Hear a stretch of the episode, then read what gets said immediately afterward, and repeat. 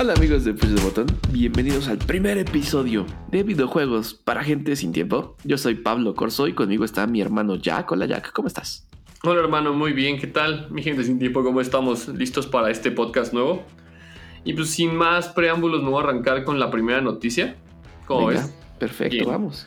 Pues mira, la primera noticia in- incluye lo siguiente: dos sujetos de 35 años aprox que quisieron pasarse por ancianos para que les vacunaran, pues sí, para el COVID, ¿no? Acá en México. Y tú puedes decir, bueno, ¿esto qué tiene que ver con los videojuegos? Pues nada más y nada menos que se trata de el ex brand manager de EA Sports Latam y un ex jugador profesional de FIFA, ¿no? Aquel rey del 2009 que ganó muchos torneos a nivel internacional. Bueno, pues estos dos angelitos se les hizo muy fácil agarrar identificaciones falsas ponerse mascarillas, ponerse lentes, unas sudaderas e irse a la alcaldía de Coyoacán. Eso fue el 27 de marzo. Posterior a eso, pues los cacharon, ¿no? A estos pobres diablos. Y pues obviamente los entancaron. Y ya ahorita que están en el bote, pues tienen cargos de usurpación de identidad. Y pues todo esto que amerita. EA les dijo, ¿saben qué, mis amigos? Pues quedan fuera de nuestros proyectos y los mandó directitos a su casa. O sea, la prisión. Qué basuras de seres humanos, basurísimas. No soporto ese tipo de calaña. Qué bueno que los quemaron, qué bueno que están en prisión y ojalá la sigan pasando muy, muy mal. sí, malditos. Pero bueno, yo te voy a contar una terrible historia también, no criminal, pero sí triste, de Outriders y de personas que pensaron que podían volar y tristemente no. Outriders, este juego, salió el primero de abril.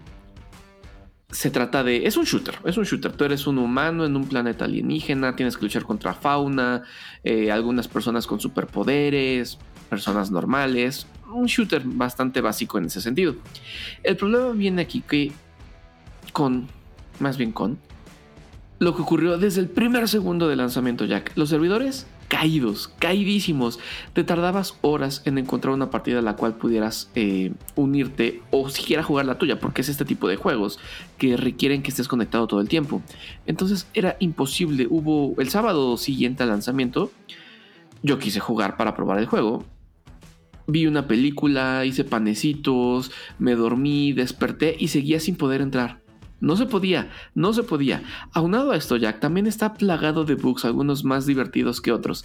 Eh, si tú buscas en, en Twitter o en Instagram, puedes ver miles de videos de bugs de este tipo. A mí me pasaron dos muy graciosos. Uno, llegué a un área donde me decían, hay muchos enemigos aquí, pero yo no veía a nadie.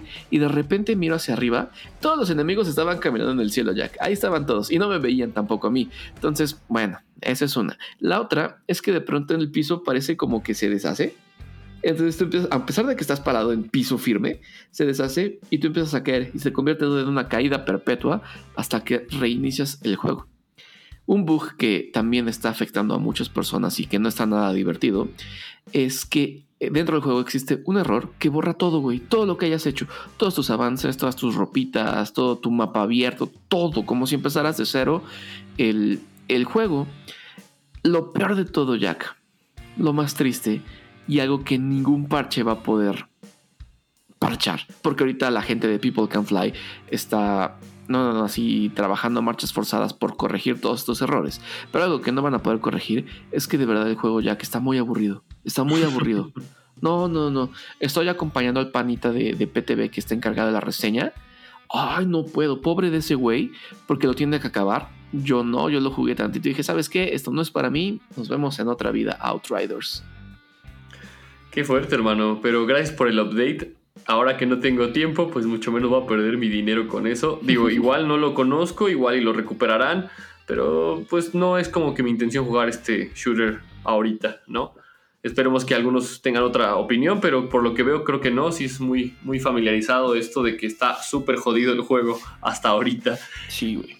Entre otras cosas, algo que no está jodido, o bueno, sí, sí más o menos jodido, es que la semana pasada salió un video ahí en YouTube donde un usuario estaba jugando en el Dreamcast, un videojuego de Castlevania que pues jamás salió. Este juego se llama, o se llamaba en su momento Castlevania Resurrection.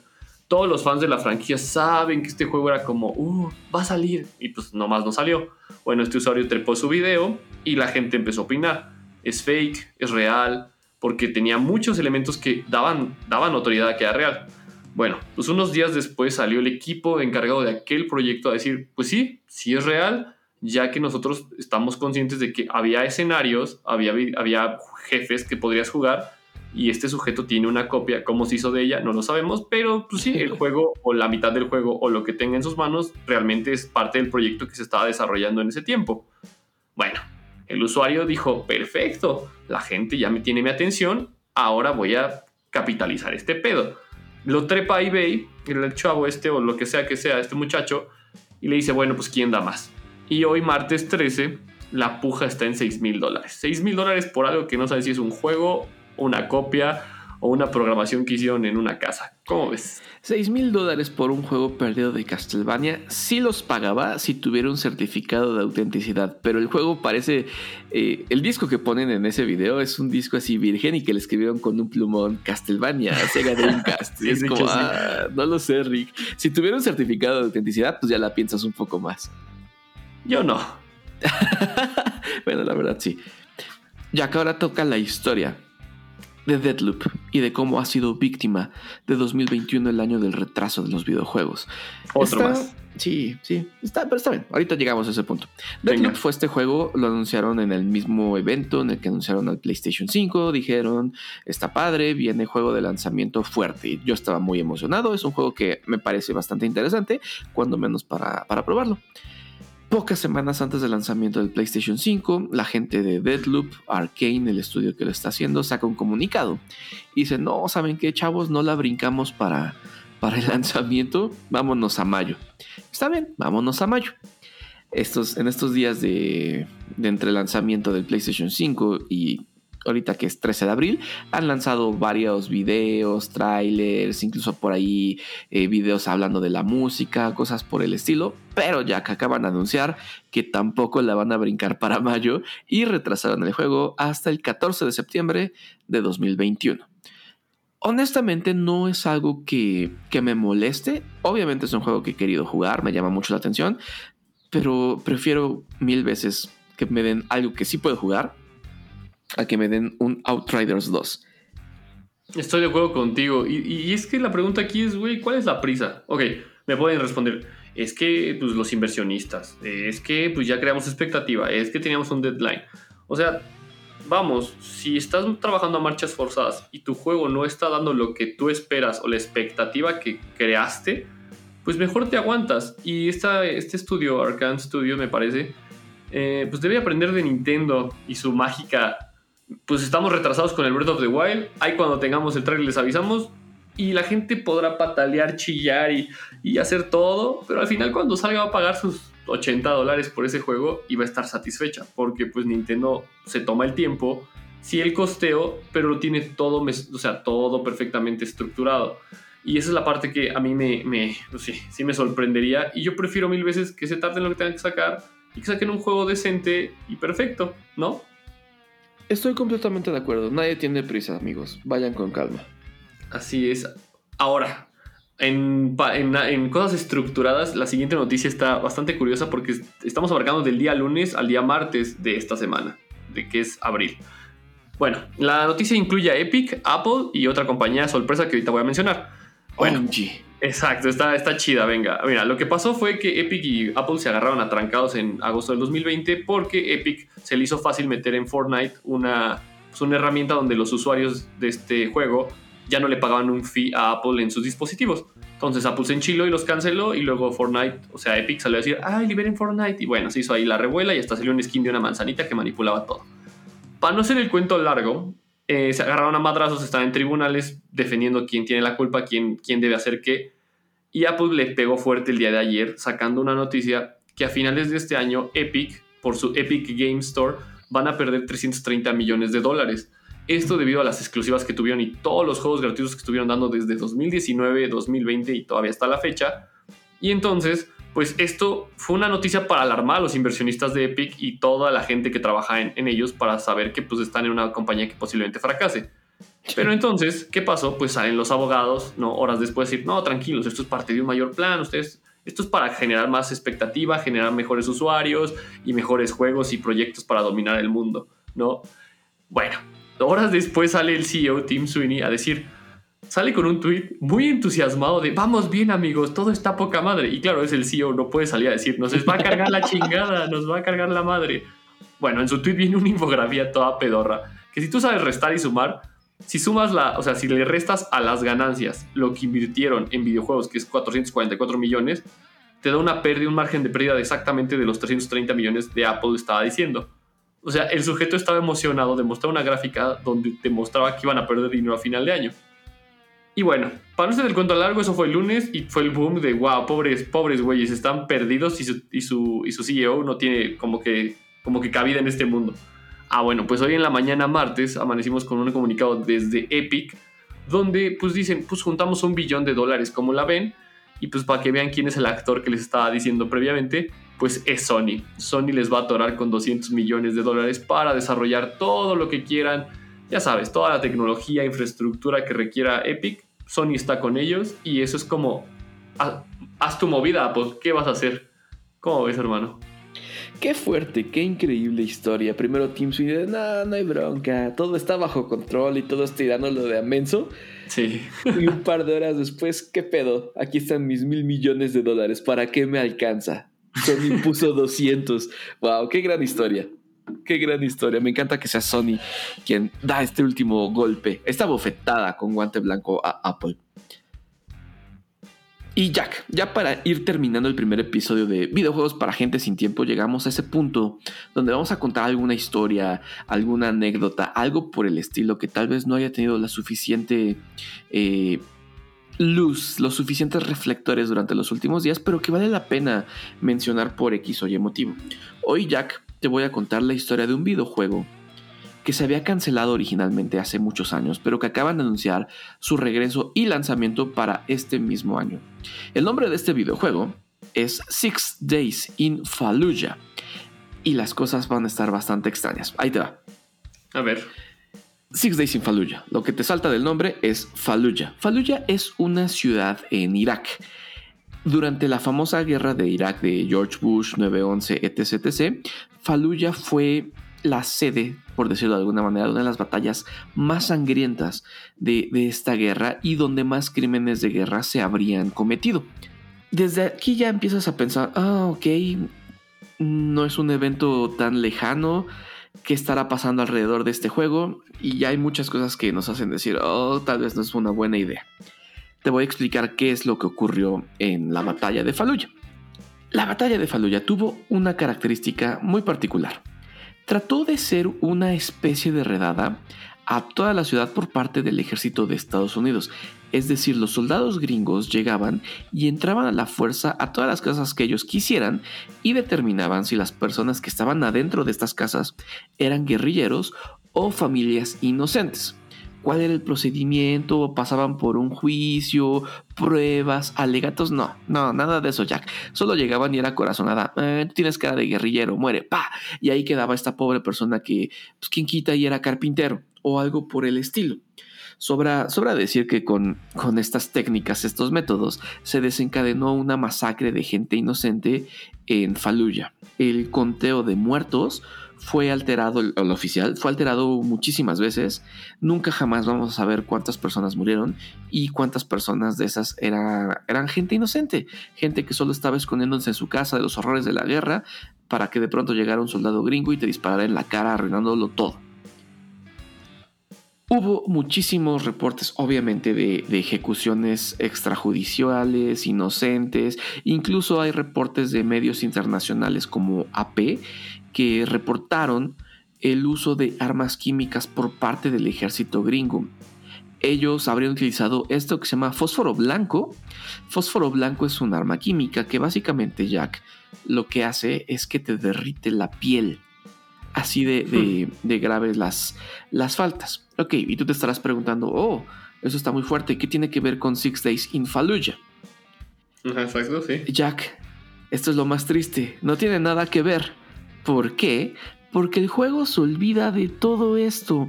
El juego solo se va a centrar en la experiencia de los soldados gringos que estuvieron ahí y los están poniendo en un papel entre de héroes y de víctimas por todo lo horrible que tuvieron que ver y hacer para poder liberar al pueblo de Irak.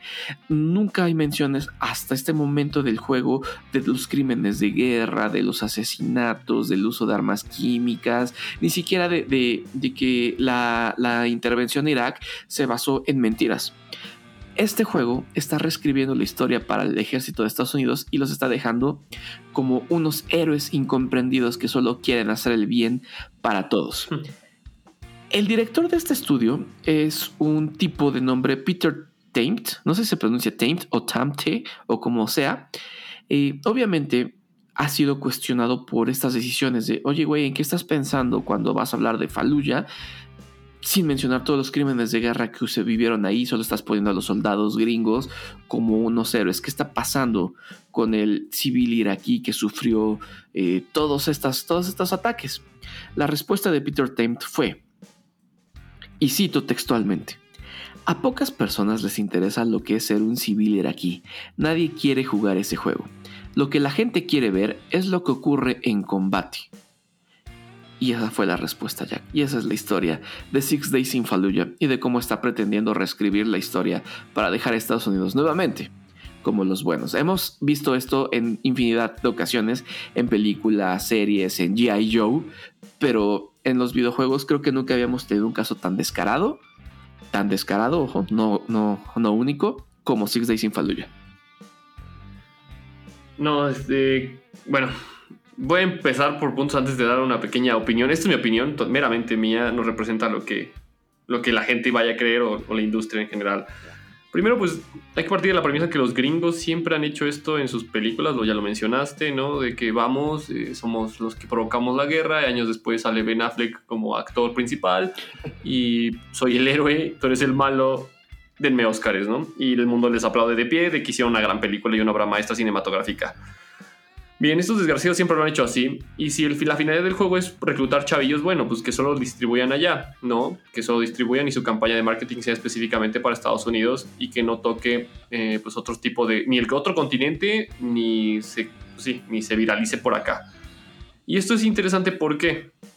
Ah, imaginemos que estás del otro lado del mundo y eres un iraquí que pues, no vivió de cerca esa guerra, digamos, tienes 15 años, pero tu familia sí quizá algún familiar estuvo en esa batalla o estuvo, no, ni siquiera en la batalla, fue de esos civiles que lamentablemente lo vieron con ojos malos y se lo despacharon, o que tu mamá o tú mismo tengas estas este, heridas del fósforo blanco, y de repente te das cuenta que hay un videojuego que te va a contar la historia, ¿no? O sea, en una película no puede hacer nada, pero en un videojuego tendrías que matar tú a tu propia gente sabiendo que no es la verdadera historia o solo está desde una perspectiva. Y la, pregunta aquí es, güey, ¿por qué hacen juegos de guerra? O sea, bueno, ya está la finalidad, ¿no? Que quieren reclutar, pero ¿por qué con esa historia? O sea, no creo que la generación Z sea tan estúpida para no darse cuenta, o al menos agarrar tantito el internet y googlear qué fue Faluya y vean que lo que están planteando, pues es una pinche irrealidad, ¿no? Entonces, yo creo que en principio ya no necesitamos ningún videojuego de guerra, o sea, ya existen los suficientes y más bien deberíamos crear videojuegos o se deberían crear videojuegos como mucho más retantes a la imaginativa humana que te demuestren un futuro utópico, porque todo el tiempo agarramos heridas viejas, las restregamos y hacemos que la gente crea que está bien. Bueno, no hacemos, en realidad no, son los gringos los que lo hacen. Y pues espero que este director pues no consiga trabajo, se quede desempleado junto con los de EA. y pues sí, o sea, eh, vamos, eh, bien dicen que es... Eh, todo es libertad en este mundo, pero creo que hay un precio que pagar y las heridas de esas, de esas guerras o de esas situaciones pues siguen latentes en algunas personas, o sea, vas a pasarle a la gente con tus chingaderas aunque no quieras.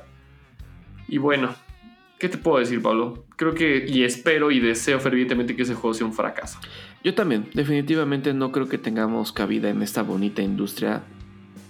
Bonita de este lado, hacia los adentros es horrible pero creo que ya, ya estuvo bueno. O sea, ya tienen ahí películas y todas las demás armas de propaganda militar. ¿Por qué tener que hacer un juego como Six Days in Fallujah? Como tú mencionabas, pasando a restregarle a víctimas de, de, todas esas atrocidades y hacerlos sentir mal porque por su culpa los pobrecitos soldados gringos ahora están deprimidos. No, no, no, no hay tiempo para eso.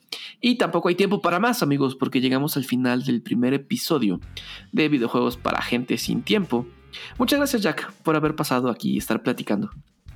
Gracias, hermano. Que tengas un excelente día. Y amigos, más bien gente sin tiempo, gracias por escuchar este podcast.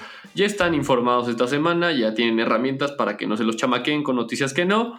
Y nos escuchamos el próximo miércoles. Excelente día. Bye.